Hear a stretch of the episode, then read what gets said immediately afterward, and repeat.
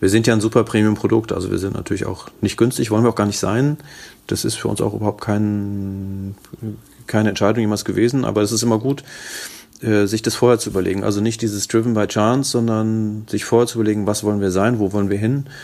Und ich kann aus eigener Erfahrung sagen, dass das einfach ein gutes Gefühl ist, wenn man einen Discounter absagt.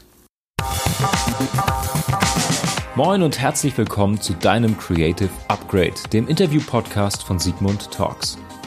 Mein Name ist Marc Süß und ich treffe mich hier mit kreativen Unternehmern, professionellen Storytellern und smarten Marketingmenschen.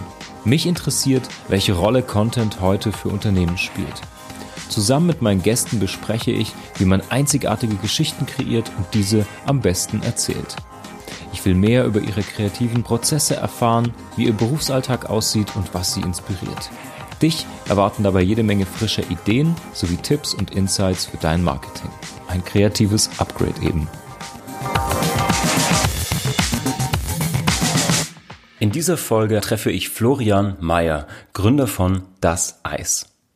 Seit 2007 produziert Florian gemeinsam mit drei Freunden Eiscreme und das mit höchsten Qualitätsansprüchen. Ihre Marke Das Eis ist eine der meistprämierten Premium-Speiseeismarken in Deutschland. Und das schmeckt nicht nur fantastisch, sondern ist auch extrem nachhaltig. Oder vorbildlich, um es mit den Worten der Gründer zu sagen. Die Becher, in denen sie ihre Eiskreationen verpacken, sind kompostierbar. Das Eis ist bio, Fairtrade, vegan und made in Germany. Für diese Liebe zu ihren Produkten haben die Gründer bereits zahlreiche Preise erhalten, unter anderem den Zukunftspreis der Interorga, Green Tech Award, German Design Award oder Biomarke des Jahres. Ich habe mit Florian darüber gesprochen, welche Bedeutung Werte für eine Marke spielen, warum man als Unternehmen ein Vorbild sein sollte und wie die Zukunft von Genuss aussieht. Ein inspirierendes Gespräch für alle Gründer und Teams, die sich ein gemeinsames Fundament für ihre Strategie und ihre Marke aufbauen wollen und ein Interview, das Mut macht, auch als David gegen Goliath anzutreten. Ich bin gespannt, was du aus dem Gespräch mitnehmen wirst, das, wie ein Becher leckere Eiscreme, eben viel zu schnell vorbei war. Und jetzt viel Spaß beim Interview mit Florian.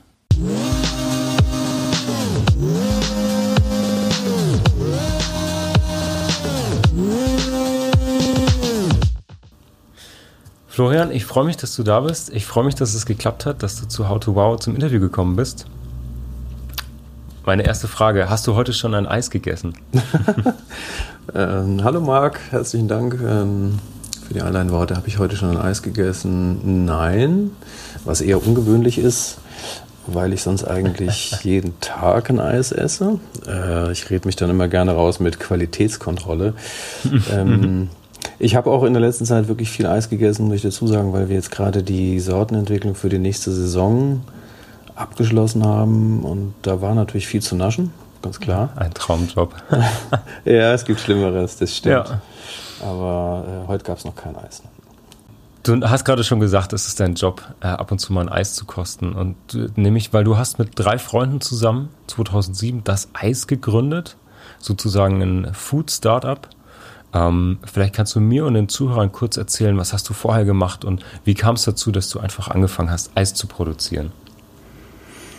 Ähm, ich bin vom, von der Ausbildung her eigentlich äh, Kommunikationsdesigner. Mhm in Frankfurt, Sydney und Wiesbaden studiert, genau, und dann auch in dem Beruf gearbeitet, eine Zeit lang, auch nicht unerfolgreich und auch zufrieden. Mhm. Ähm, und habe mit den Freunden, um die es geht, die du gerade erwähnt hast, mhm. Äh, früher immer wechselweise zusammen gewohnt in WGs. Wir haben zusammen Urlaube gemacht, äh, in unterschiedlichen Konstellationen auch zusammen gearbeitet in verschiedenen Firmen. Und dann war damals eben 2007 so der Impuls, ähm, auch ein bisschen was anders machen zu wollen. So, der Stichwort Paradigmenwechsel. Mhm. Und äh, einer der Kumpel, der Guido, hat eben seit er zehn ist mit so einer kleinen 1 Liter Eismaschine, die er von seinem Papa bekommen hat, immer Eis gemacht und die ist dann durch alle WGs durchgewandert und dann okay. Waren wir irgendwie in Frankfurt feiern und haben dann mittags beim Frühstück gesagt, naja, dann lass uns doch vielleicht mit dem Eisbus um Baggersee fahren. So, das war Thema Gründungsmythos, so ein bisschen okay. die Idee und das ist aber wirklich auch so gewesen. Ähm, das kleine Maschinchen haben wir immer noch bei uns in der Produktion. Die, damit mhm. entwickeln wir auch immer noch neue Eissorten, weil die einfach okay. perfekt ist. Also sozusagen cool. immer einen Liter Chargen. Ähm, mittlerweile produzieren wir ein bisschen mehr, also da wir schaffen auch eine Tonne am Tag oder auch mal zwei. Okay. Also so hat sich das sozusagen okay. entwickelt jetzt in den Jahren, seitdem wir da angefangen haben. Okay. Ja. Wahnsinn. Ähm, coole Gründerstory. Eine Frage vorweg, einfach aus reiner Neugier. Was war die erste Sorte, die ihr damals gemacht hattet? Oha, das ist ja interessant. Ähm, wir haben äh, eigentlich auf der Suche nach puren Rezepten und einfachen mhm. Zutaten äh, am Anfang ziemlich viel mit Sorbets gearbeitet, also eigentlich Mango-Sorbets, so der Klassiker, besteht mhm. genau aus zwei Zutaten, nämlich 76% Mango-Püree, dann nehmen wir die Alfonso, Mango Alfonso, das ist die beste, mhm. die man so kaufen kann, und 24% Agavendicksaft. Das Rezept ist seit nunmehr zwölf Jahren gleich und das ist auch äh, total ungeheim. Ähm, cool. Und so war eigentlich auch am Anfang unsere Konzeption, also wirklich zu sagen, die besten Zutaten, die es irgendwo gibt und davon so viel wie physikalisch möglich.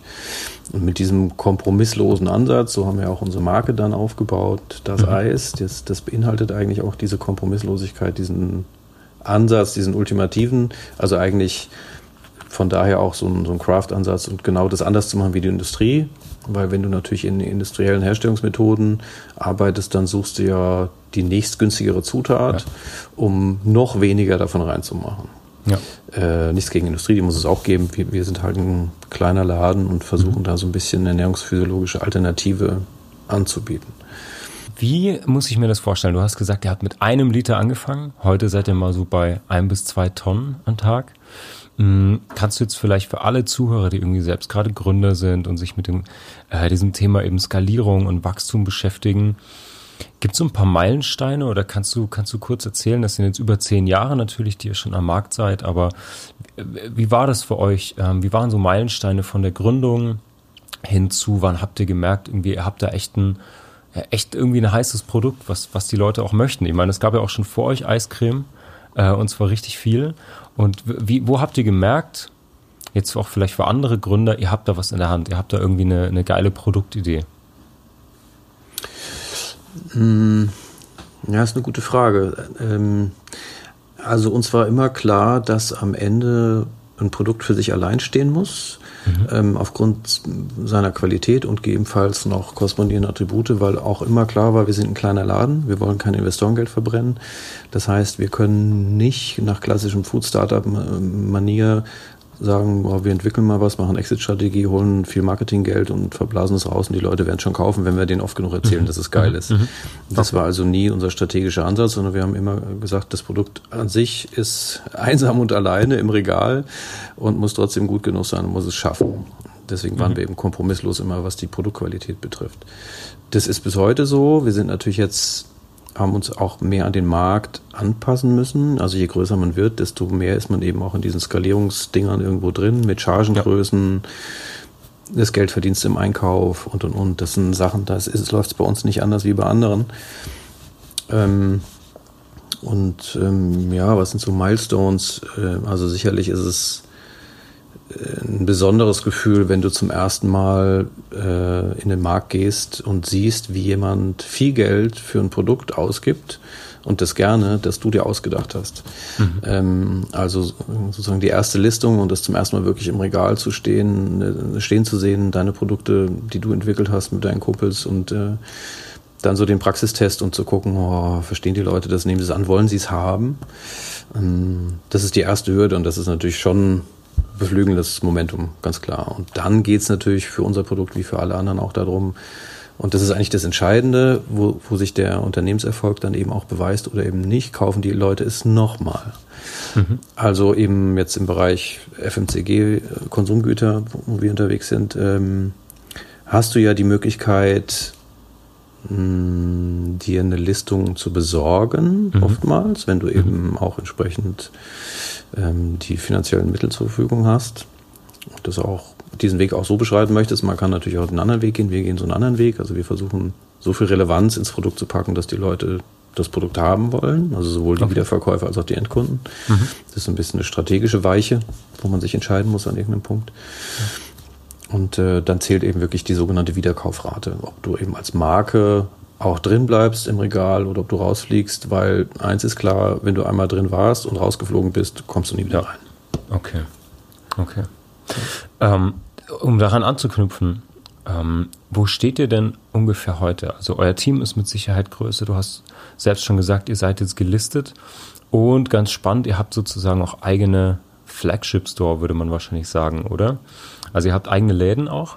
Genau. Ähm, für uns als Eishersteller, das war immer so ein bisschen die Frage, auch intern, und das hat lang gedauert, kannst dir vorstellen, äh, mhm. ein Viererteam ist natürlich auch schwierig, weil es paritätisch ist und wenn zwei dies wollen und zwei wollen das, dann ja, was ist der Kompromiss? Ähm, und das hat uns jahrelang auch äh, irgendwie auch ein bisschen blockiert, glaube ich. Äh, immer die Frage, sind wir ein Eishersteller oder sind wir eine Eisdiele? Also äh, wir haben eine Eisdiele in Frankfurt, die auch, glaube ich, kann man sagen, die beliebteste moderne Eisdiele der Stadt ist. Und wir haben immer mal auch Pop-up-Stores gemacht. Also wir hatten mhm. im Palmgarten einen Laden, wir hatten einen am Frankfurter Flughafen. Ähm, und dann war eben immer so die Frage, ähm, gehen wir eben in die Store-Multiplikation mit dem Konzept, machen da ein Rollout mhm. oder gehen wir auf Produktebene? Und da haben wir lang mit gerungen und uns dann irgendwann äh, für die Produkte entschieden. Deswegen ist das Thema Store äh, so ein bisschen eingeschlafen, weil äh, als kleines Team glauben wir, kannst du nicht alles machen äh, musste ich so ein bisschen entscheiden. Wir haben äh, parallel auch eine, eine Catering-Unit mhm. aufgezogen, da auch viel gemacht und viel Messen und Veranstaltungen. Und das ist auch interessant, macht Spaß, ist auch lukrativ. Mm, wir haben dann aber im Laufe der Jahre das auch wiederum zurückgefahren, weil wir eben gemerkt haben, oh, kleines Team, das ist so äh, heftig, auch wenn irgendwelche Fehler sind im, im Prozess, die du vielleicht übersiehst oder zu spät ja. erkennst. Ja. Ähm, und dafür sind wir einfach zu klein. Deswegen haben wir gesagt, wir müssen wirklich fokussieren, Kernkompetenz und sind dann eben auf Produktebene gegangen und haben versucht, die Becher in der Gastronomie und im, im Handel zu platzieren. Und das ist uns auch ganz gut gelungen bislang. Sehr, sehr relevante Entscheidung, glaube ich, äh, vor denen, vor denen jeder irgendwann steht, wenn er ein Produkt hat, das erfolgreich ist, äh, welchen Weg man auch geht.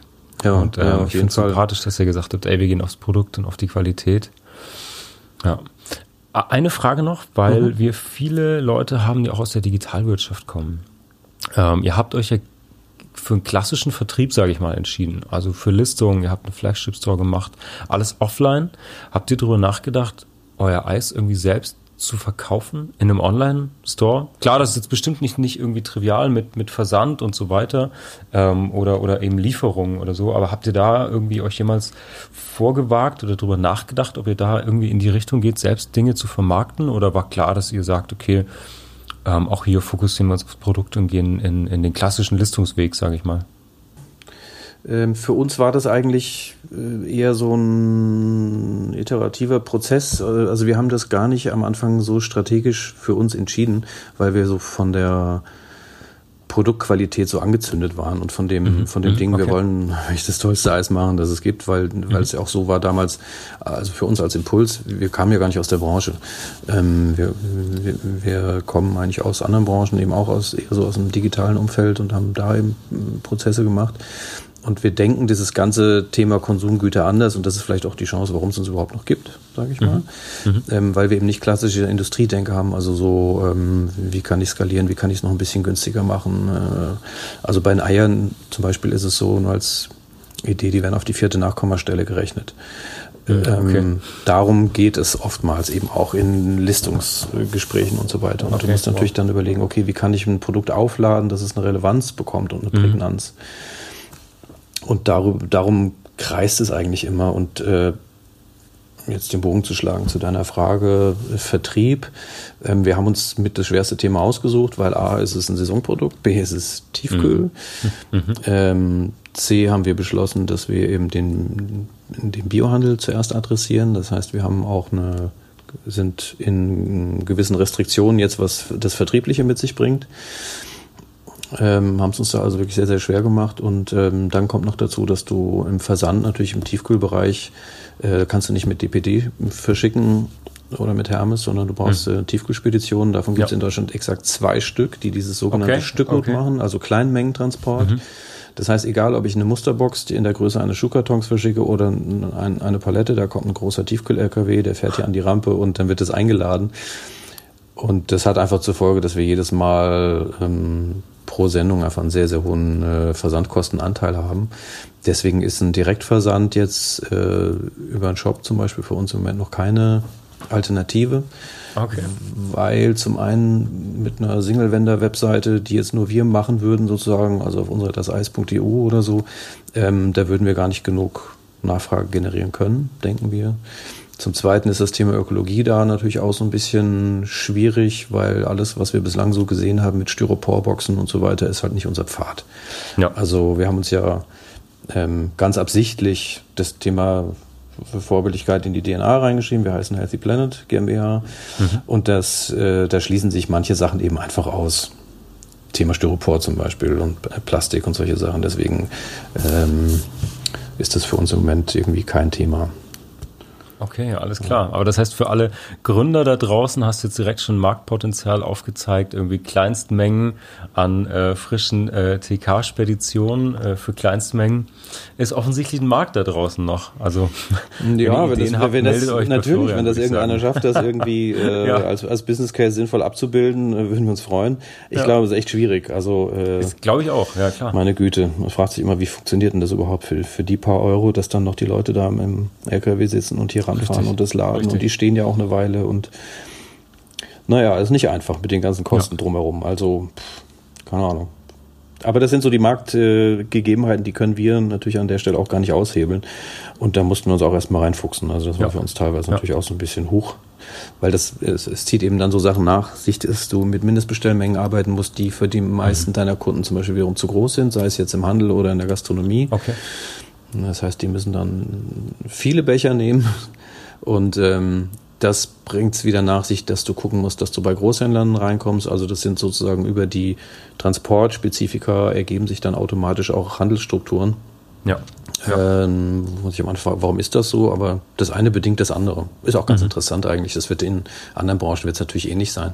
Und was klar, Probleme klar. jetzt, die wir zum Beispiel nicht haben, wir sind ja eben auch mit anderen vielen Food-Leuten auch so im, im, guten Netzwerk drin. Also was ich so sehe im Getränkebereich zum Beispiel, haben die ganz andere Probleme. Die müssen entsprechend sich immer eine Rampe besorgen. Also wenn du jetzt sagst, ich will eine Limo, neue Limo auf den Markt bringen, musst du mhm es ist nicht nur die Limo, sondern du musst den kompletten Vertriebsweg eigentlich im Pfandsystem hin und retour überhaupt ja, erstmal ja, in den Start ja, bringen, bevor du überhaupt äh, auf, auf Größen kommst, die äh, irgendwie sinnvoll sind. Also das, da haben wir es, was das betrifft, wieder einfacher oder wenn du jetzt irgendwie ultrafrische irgendwas machst, äh, wo die Sachen verderblich sind innerhalb von wenigen Tagen, ist es natürlich auch schwieriger. Da haben wir mit 15 Monaten Mindesthaltbarkeit das an der Stelle zumindest ein bisschen entspannter. An, an der einen Stelle dann, okay.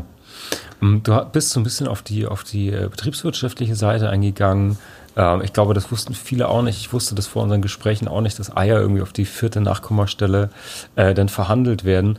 Hm, da habt ihr natürlich, glaube ich, ganz schön zu strampeln, irgendwie als junges, kleines Unternehmen. Auf der anderen Seite, wie bei allen Startups, habt ihr natürlich, glaube ich, den Vorteil, dass ihr total kreativ seid. Ihr seid super inspiriert.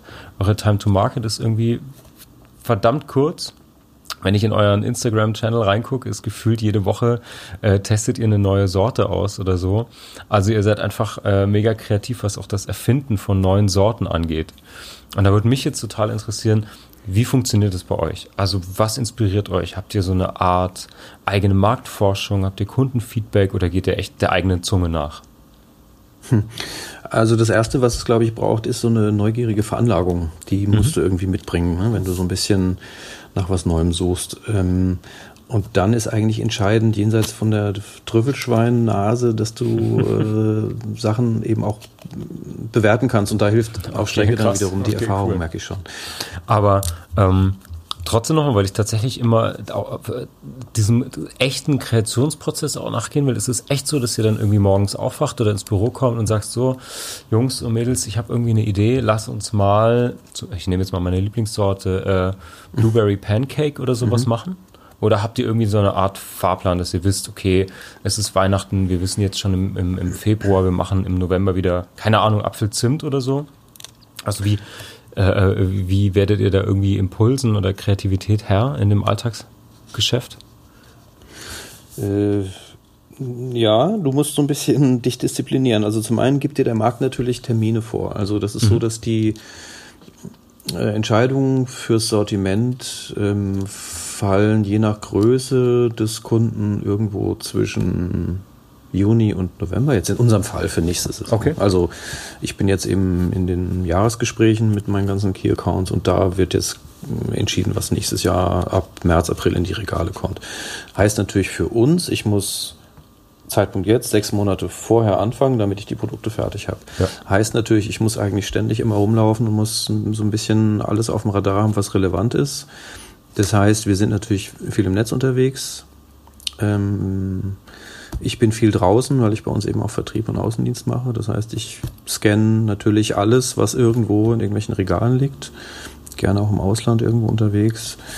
Ähm, ja, dann, wenn man so im, im Foodie-Bereich unterwegs ist, macht es auch Sinn, so ein bisschen kreuz und quer zu gucken. Also was machen die Smoothie-Leute, was machen die Mhm. Dessert-Leute, was Okay. äh, ja, und dann gibt's halt alle paar Jahre so ein Thema. Vegan war jetzt ein großes Thema. Damit sind wir auch so in die Regale gekommen. Ähm, und das ist natürlich immer die Frage, so was ist, was ist der nächste Hot Shit, was ist das nächste Konzept, an dem klar. keiner vorbeikommt. Und das sucht Okay. natürlich immer jeder. Also das suchen die Großen genauso wie wir. Ja. Und dann ist immer die Frage, was ich gelernt habe, auch, ähm, also Vertrieb ist wirklich sehr, sehr relevant. Ne? Also ähm, du kannst natürlich ein tolles Produkt haben, aber wenn's, wenn du es nicht in die Regale schaffst, dann stirbst du in Schönheit.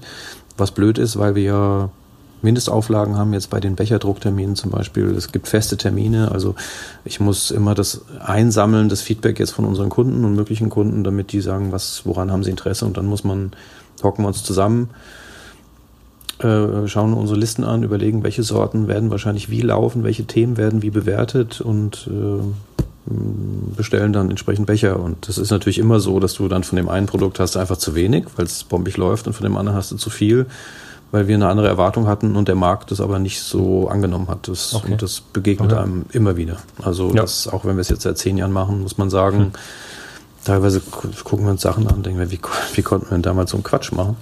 Und bei anderen Sachen ja keine Ahnung, warum das so gut gelaufen ist. Hat man scheinbar dann auch so einen Nerv getroffen und hat einen Distributionserfolg und die, die Leute haben es eben wieder gekauft. Mm, Ich, also ich behaupte jetzt mal, dass viele Zuhörer von diesem Podcast ähm, Gründer sind und wahrscheinlich eher so aus der Digitalwirtschaft kommen.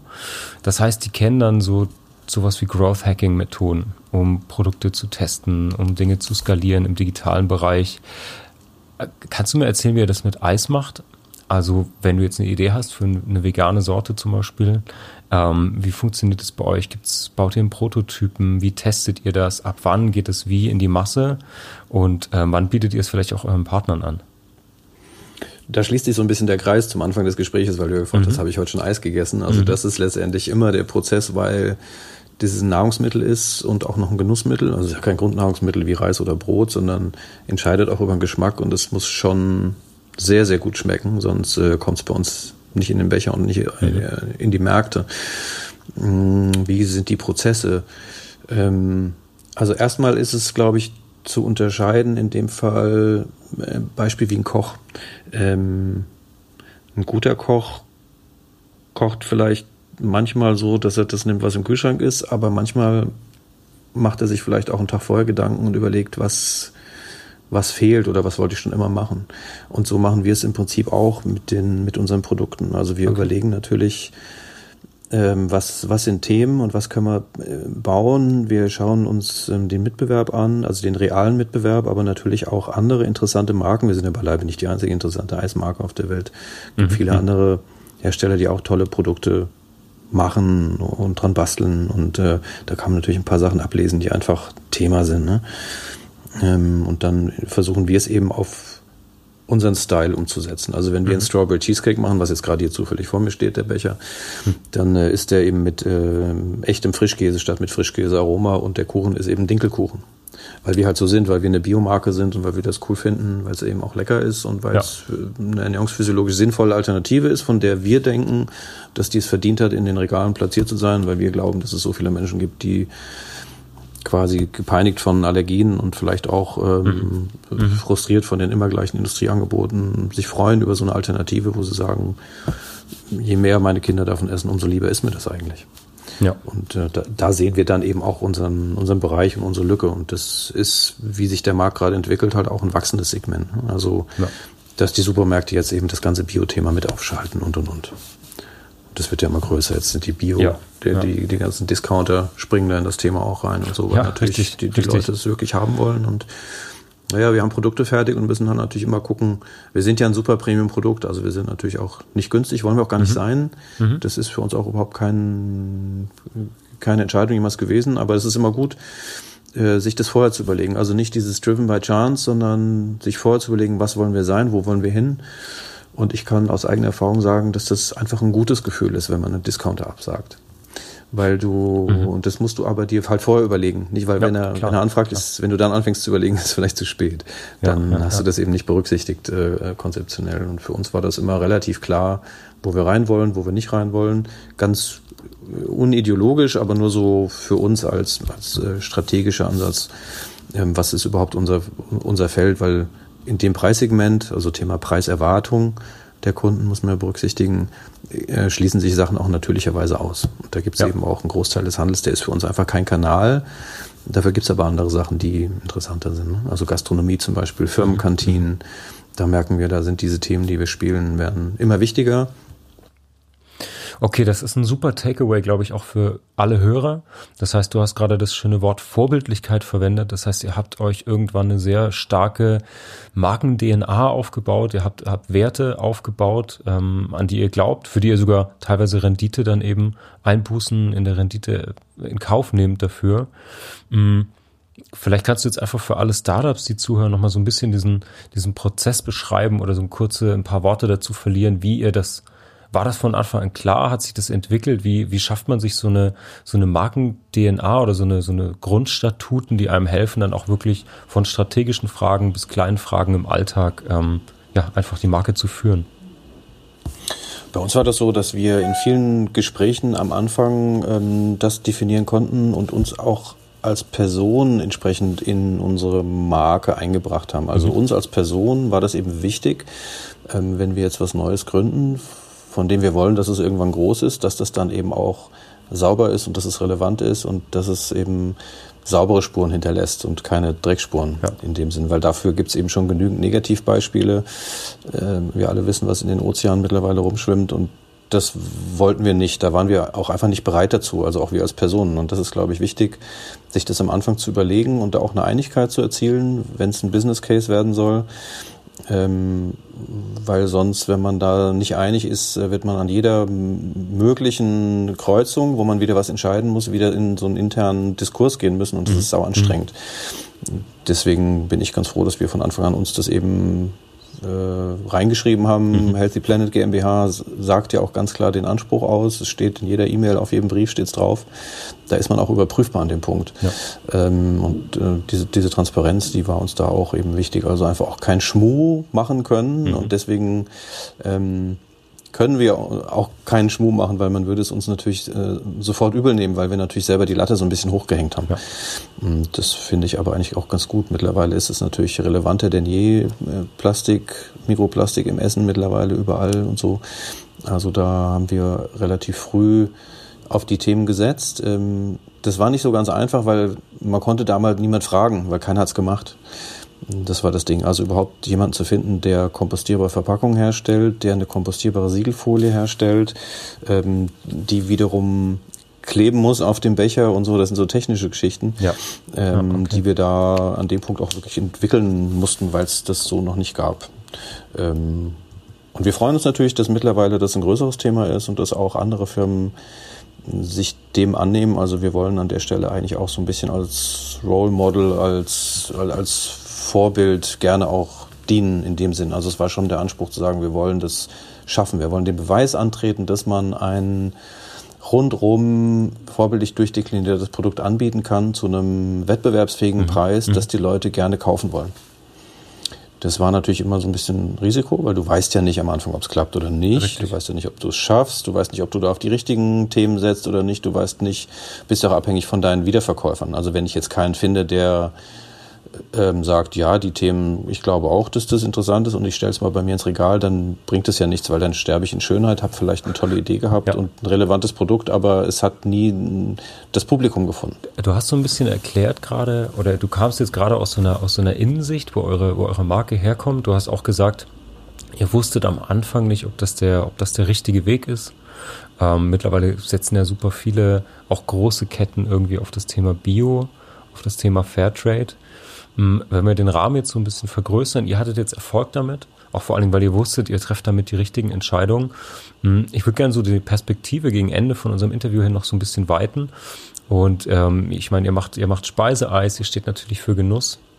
Jetzt ist es so, dass Nachhaltigkeit in immer mehr Lebensbereichen eine ganz große Rolle spielt bei den Menschen. Das jetzt sieht man im Fitnesstrend, am allgemeinen Gesundheitstrend. Ich würde einfach gern wissen, wie sieht denn deiner Meinung nach die Zukunft von Genuss aus? Äh, lecker. Das ist die Voraussetzung in Kombination mit einer Transparenz und einer guten Geschichte, die glaubwürdig ist. Also ich, ich glaube, die Leute haben aufgrund von Digitalisierung und auch dem zunehmenden Interesse zu dem Thema und vielleicht auch so einem gesunden Misstrauen äh, gucken sich natürlich an, wer macht das, äh, wer ist der Hersteller, wie machen die es, äh, was ist denen wichtig, weil du natürlich in den fragmentierten Märkten mittlerweile mehr Auswahl hast und dich eben strategisch entscheiden kannst zwischen Produkt A, B oder C oder Dienstleistungen ja. E, F, G. Ja. Also es ist ja anders als früher. Wenn du dir heute einen Autohersteller anschaust, welche Segmente die bedienen, ist ja irre. Ähm, so ist es bei uns im Prinzip auch. Also es gibt kleinere Nischen, jenseits der großen Themen. Und ähm, da findet auch mal ein kleinerer Hersteller Platz. Ähm, und die, die Kunden honorieren das natürlich, mhm. wenn man da einen anderen Weg geht. Und äh, wir haben immer die Annahme vertreten, dass das kleine Segmente sind, die aber wachsen, die mhm. größer werden, mhm. mit denen wir mitwachsen können, die wir bedienen können, weil das immer um, um Relevanz und Prägnanz geht in dem Bereich. Und wir, wir haben halt immer so in uns das Gefühl, ähm, Bio, Fairtrade und so weiter sind Themen, die sind relevant, die sind richtig ja. und die sind wichtig und deswegen werden, werden die größer werden, weil die Leute sich immer mehr dafür interessieren. Okay, dann ist ja, also bisher ist ja eure Rechnung dann sehr, sehr gut aufgegangen. Ähm, ich glaube, der Trend äh, wird auch weiter wachsen und anhalten. Ähm, das war jetzt so ein bisschen der große Trend, aber wie sieht denn die Zukunft von euch aus? Wie sieht die Zukunft von das Eis aus? Wir haben jetzt für die nächste Saison haben wir, finden wir ein ganz spannendes Thema aufgesetzt. Das nennt sich 365. Mhm. Das ist quasi als Submarke ist auch was Neues, dass man auf dem Produkt äh, plötzlich ganz groß und ganz prominent nicht die Sorte und nicht, sondern das Thema hat. In dem Fall sind es 365 Kalorien pro 500 ml Becher. Okay, okay. Ähm, das sind ungefähr ein Drittel von dem, was jetzt ein vergleichbares Produkt hat. Das machen wir durch einen Zuckeraustauschstoff Bioerythrit. Mhm. Also ist auch ernährungsphysiologisch ganz sauber okay. gebaut. Okay. Das ist uns halt wichtig. Wir hätten es jetzt nicht auf den Markt gebracht mit, mit Schmu und mit Tricks und ja. so. Das, ja, ja, das sind einfach der falsche Anbieter. Ähm, wir haben es aber jetzt geschafft, ein halbes Jahr Entwicklungsarbeit. Jetzt sind die Produkte fertig und äh, bedienen sozusagen mehrere Großtrends in dem Bereich. Also wir haben viel Ballaststoffe drin, wir haben viel Protein drin, wir haben wenig Fett und wenig Zucker. Dadurch ergeben sich natürlich auch die geringen äh, Kalorienanzahl. Mega, mega. Eisnaschen ohne schlechtes Gewissen sozusagen. Ja, richtig die, gut. Also es schmeckt eben nicht nach Verzicht. Das ist das ja, Interessante ja, dabei, weil das, das sind ähm, das ist ein Zuckeralkohol in dem Sinne, der komplett ausgeschieden wird und einfach äh, kalorienfrei ist. Okay. Eis muss nach Eis schmecken und nicht nach, ja, naja, ja, ja, es schmeckt so ähnlich wie Eis. Sehr, sehr cool. Ich bin sehr gespannt. Florian, wir kommen zur letzten Frage tatsächlich schon. Die Zeit vergeht wie im Flug. Und zwar, ich möchte zum Abschluss die gleiche Frage stellen, die ich jedem Podcast-Gast stelle. Und zwar, ich würde gern wissen, was war denn der wichtigste Ratschlag, den du in deiner Karriere bekommen hast und den du jetzt an unsere Hörer weitergeben willst? Hm, ich würde sagen, das war eigentlich eine Frage. Mich okay. hat mal ein sehr großer Kunde gefragt, ähm, Herr Meier, wollen Sie eigentlich Eis verkaufen oder die Welt retten? Und äh, das fand ich richtig gut, ja. weil die Frage war auch richtig schlau und die ist immer noch in meinem Kopf. Ähm, und ich hatte eigentlich gar keine Antwort bis dahin, ja. aber ich habe äh, das immer wieder mitgenommen, so dieses, dieses Ding. Und weil das eigentlich genau auch so ein bisschen den Spagat beschreibt, den wir halt immer versuchen. Wir wollen viel Eis verkaufen und wir wollen aber halt ein gutes Produkt verkaufen und ein gutes Konzept. Und wir wollen beweisen, dass das geht. Also der daraus abgeleitete Ratschlag ist, ähm, es sich vorher gut überlegen, dranbleiben, ähm, immer auch mal Leute fragen, links und rechts neben dem Weg. Damit habe ich gute Erfahrungen gemacht. Mhm. Also mhm. man kocht natürlich im eigenen Saft, aber wenn man es es lieber jemandem anderen zeigen, als es verheimlichen und ähm, bevor man dann einen Fehler macht. Also damit haben wir gute Erfahrungen gemacht, okay. immer wieder quasi in seiner Peer Group das nochmal jemandem zeigen und sich nochmal Feedback einholen und das dann eben entsprechend bewerten, anhand dessen, was man selber für richtig erachtet. Ein guter, ein sehr guter Ratschlag. Klasse, vielen Dank dir. Fein.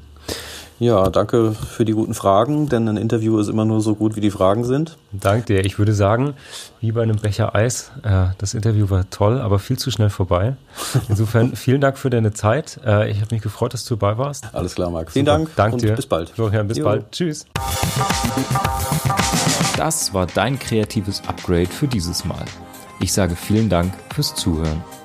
Wenn du noch weitere Upgrades hören möchtest, abonniere einfach diesen Podcast und hinterlasse mir gern eine Bewertung. Solltest du eine Frage an mich oder einen der Gäste haben, freue ich mich über deinen Kommentar. Bis zum nächsten Mal und allzeit gute Inhalte.